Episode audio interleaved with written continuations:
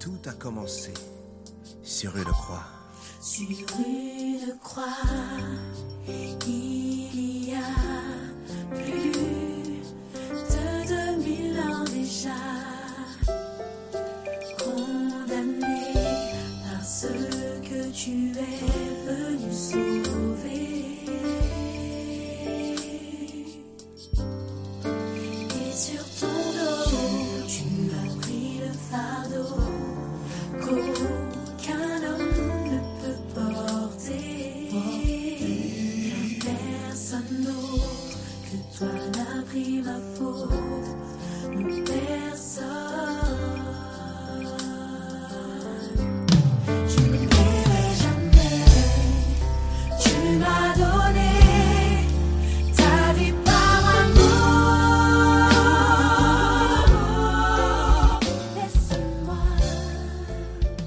À tous, j'espère que tout le monde va bien.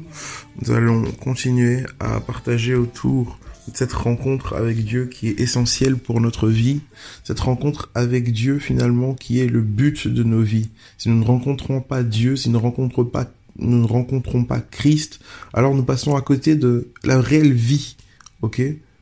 Hier nous avons discuté du fait que lorsque Christ nous a franchis, nous sommes réellement libres et c'est à cette liberté à laquelle nous avons été appelés. C'est pour ça qu'il nous faut rencontrer Christ pour vraiment vivre les bénéfices, les bénéfices réellement de l'enfant de Dieu. Être enfant de Dieu, c'est pas juste un slogan, c'est pas euh, un nom comme ça. Être enfant de Dieu, c'est une identité et à cette identité s'attache s'attache des choses. À cette identité s'attache le fruit de l'esprit. À cette identité s'attache l'onction. À cette identité s'attache énormément de conséquences. Et nous ne pouvons pas accepter hein, que les mensonges de l'ennemi puissent continuer à perdurer dans nos vies. Nous ne pouvons pas accepter de ne pas vivre les vérités bibliques, ne pas voir les conséquences positives de, simplement du sacrifice de Christ à la croix. On ne peut pas accepter ça. C'est pour ça qu'on doit se positionner. Ok? Nous avons été sauvés par grâce au moyen de la foi en Jésus-Christ. Nous sommes des rescapés. Nous sommes des rescapés. Et en tant que rescapé, j'aimerais te dire que tu es une cible particulière pour l'ennemi. Bien souvent, on voit par exemple pour les communautés africaines qui disent ouais voilà, euh, les gens là-bas ils prient mais ils font rien. Là-bas ils prient mais euh, ils ne se positionnent pas autrement. Ok, tu es, si tu es né hein, dans cette génération, c'est parce qu'il y a un but. Et je t'invite toi à être ce chrétien équilibré. Là où tu as vu du déséquilibre, peut-être dans les générations précédentes, sois cette personne équilibrée. Dans 3 Jean 1, au verset 2, on nous dit, Bien-aimé, je souhaite que tu prospères à tous égards et sois en bonne santé, comme prospère l'état de ton âme. Dieu t'appelle à l'équilibre. Dieu t'appelle à l'équilibre. Aujourd'hui, je t'invite à protéger ta foi. T'as rencontré Dieu, tu l'as peut-être rencontré il y a quelques années. Ok À la suite de cette rencontre, tu lui as donné ta vie. Protège ta foi. Parce qu'à partir du moment où tu as donné ta vie à Christ, tu es une cible. Et si tu n'avances pas avec Christ, tu vas reculer parce que l'ennemi, au travers de ta vie, va essayer de faire mentir la parole de Dieu. L'ennemi, au travers de ta vie, va essayer de faire mentir les vérités bibliques pour dire, regarde, regarde, voilà les chrétiens, voilà ce qu'ils sont. Voilà ce que c'est d'avoir choisi Christ. Il va essayer de te le faire payer. Mais la volonté du Seigneur, c'est que tu prospères à tous égards. Et pour prospérer à tous égards, ça appelle de la sagesse parce que tu dois être équilibré. C'est pas juste le chrétien à l'église, non. C'est le chrétien dans la société et dans tous les aspects de sa vie. Et dans tous les aspects de ta vie, le Seigneur a un plan. Mais tu dois protéger ta foi. Protéger ta foi. Tu dois protéger ta foi. Ok? Et pour un chrétien équilibré, pour un chrétien qui veut avoir de l'équilibre, Acte 2, 42 nous donne la recette. On nous parle de cette nouvelle église qui, sous l'impulsion du Saint-Esprit, est née après le discours de Pierre. cette nouvelle église qui se positionne, cette communauté, cette ecclésia qui manifeste les dons spirituels, qui manifeste la présence de Dieu. On nous parle de cette communauté et on nous dit dans quoi ils persévéraient. Qu'est-ce qu'ils faisaient pour, finalement être des enfants de Dieu équilibrés.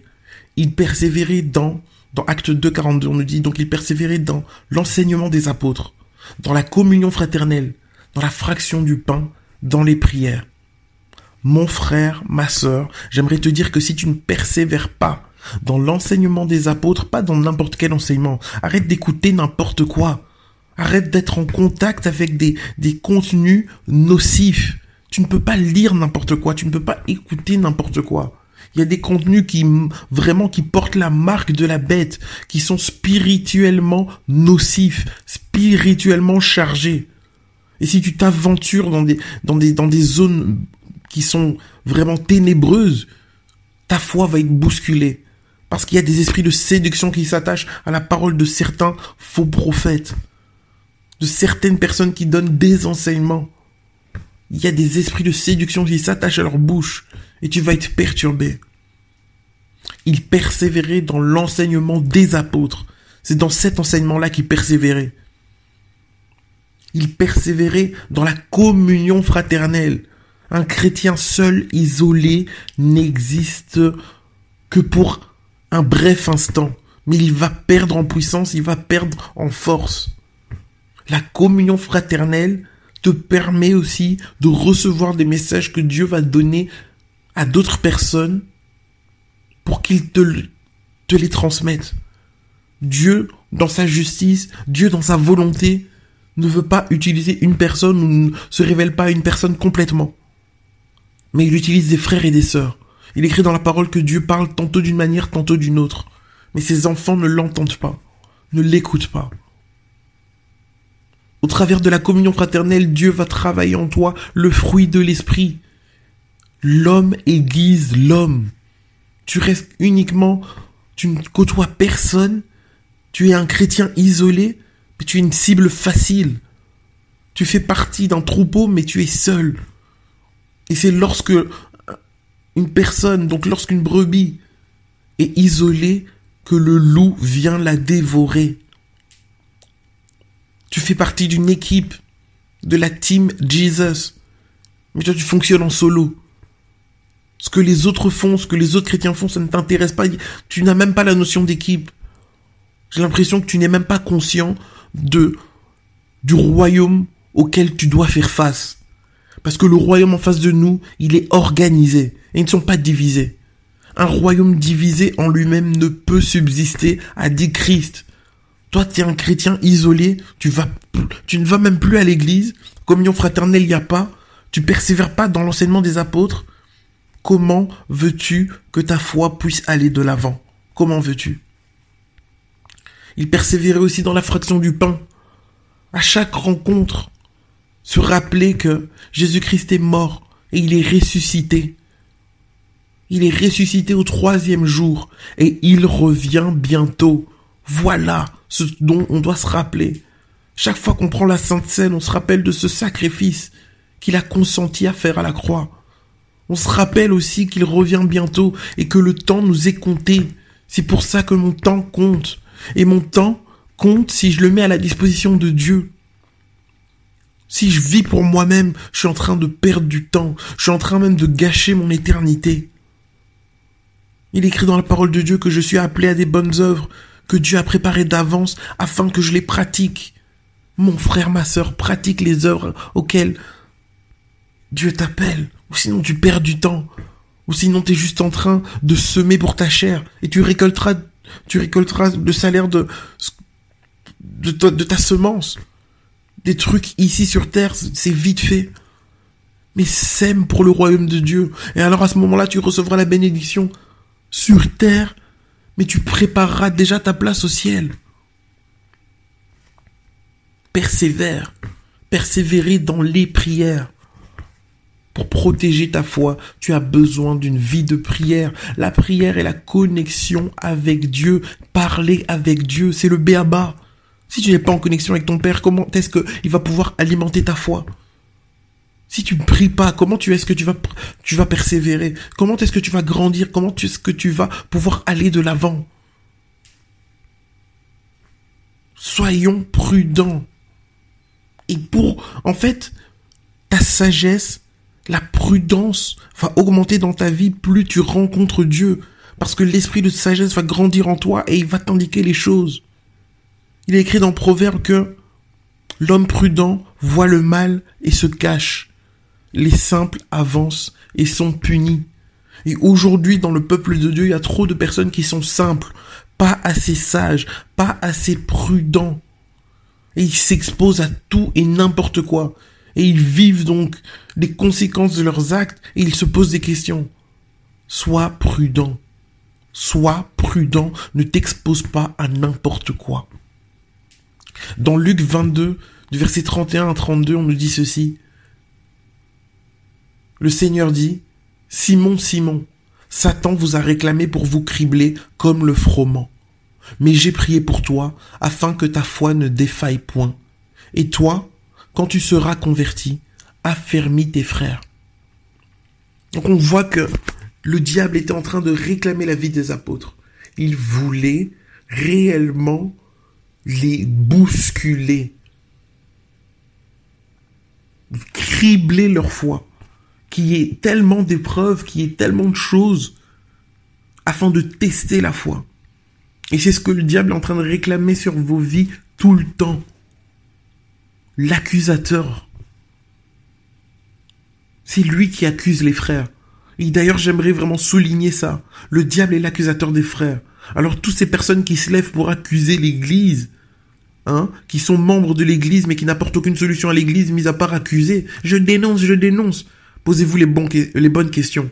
Je sais pas c'est qui qui vous a donné votre ministère d'accusation, mais en tout cas, on sait dans la parole de Dieu que lorsqu'on parle de l'accusateur des frères, on parle de Satan. Par contre, ce que Jésus a demandé à Pierre, il a dit, quand tu seras converti, affermis tes frères. Affermis tes frères. Si tu as grandi dans la foi, si tu estimes que, si tu es conscient, en fait, tout simplement que tu as un équilibre, que tu as trouvé un équilibre, que le Seigneur t'a donné cette grâce de pouvoir grandir en lui, affermis tes frères, conseille-les.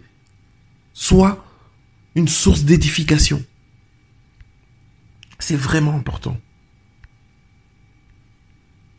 C'est vraiment important. Et aujourd'hui, dans la période dans laquelle on vit, on voit que beaucoup de gens sont troublés. J'aimerais lire Galates 5, Galates 5 du verset 6 à 10 qui nous dit, car en Jésus-Christ, ni la circoncision, ni l'incirconcision n'a de valeur, mais la foi qui est agissante par la charité. Vous courriez bien. Qui vous a arrêté pour vous empêcher d'obéir à la vérité? Cette influence ne vient pas de celui qui vous appelle. Un peu de levain fait lever toute la pâte. J'ai cette confiance en vous, dans le Seigneur, que vous ne penserez pas autrement. Mais celui qui vous trouble, quel qu'il soit, en portera la peine. Donc là, dans ce passage-là, on voit que euh, les enfants de Dieu étaient troublés par le fait que des gens venaient avec des théories. Oui, vous devez être circoncis. Si vous n'êtes pas circoncis, ben vous n'aurez pas euh, la possibilité d'aller au ciel, etc. Et les gens qui n'étaient pas finalement des juifs, n'étaient pas forcément circoncis, et se retrouvaient dans OK, est-ce que je dois me circoncire, etc. Alors qu'ils avaient, ils étaient déjà sauvés par grâce. On y venait leur rajouter des lois pour les brimer. Qui, est-ce qui a troublé ta foi? Qu'est-ce que tu as écouté qui a troublé ta foi? Bannis-le de ton cœur. Bannis-le de ton cœur. Bannis-le. Rencontre Dieu. Deviens prudent. Et ne te laisse pas perturber par quoi que ce soit. Bannis de ton cœur tous ces faux raisonnements, tous ces faux enseignements. Mais attache-toi à la vérité. Rencontre la vérité. La vérité est disponible. Elle est là. Elle toque à ta porte. Si tu l'entends, ne résiste pas.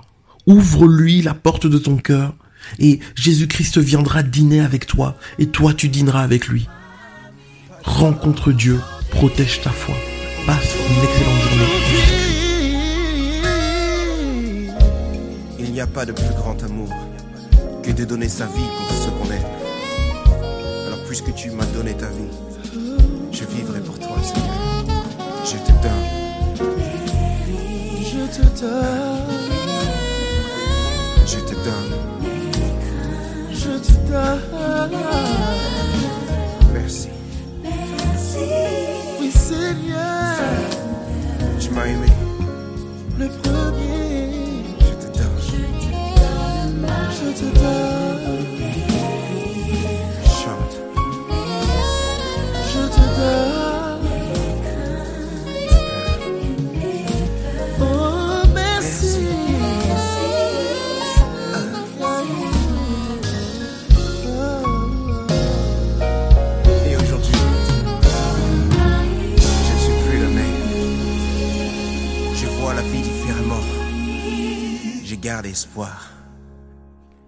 Et ma vie a changé. Mes rires et mes pleurs, mes craintes et mes peurs.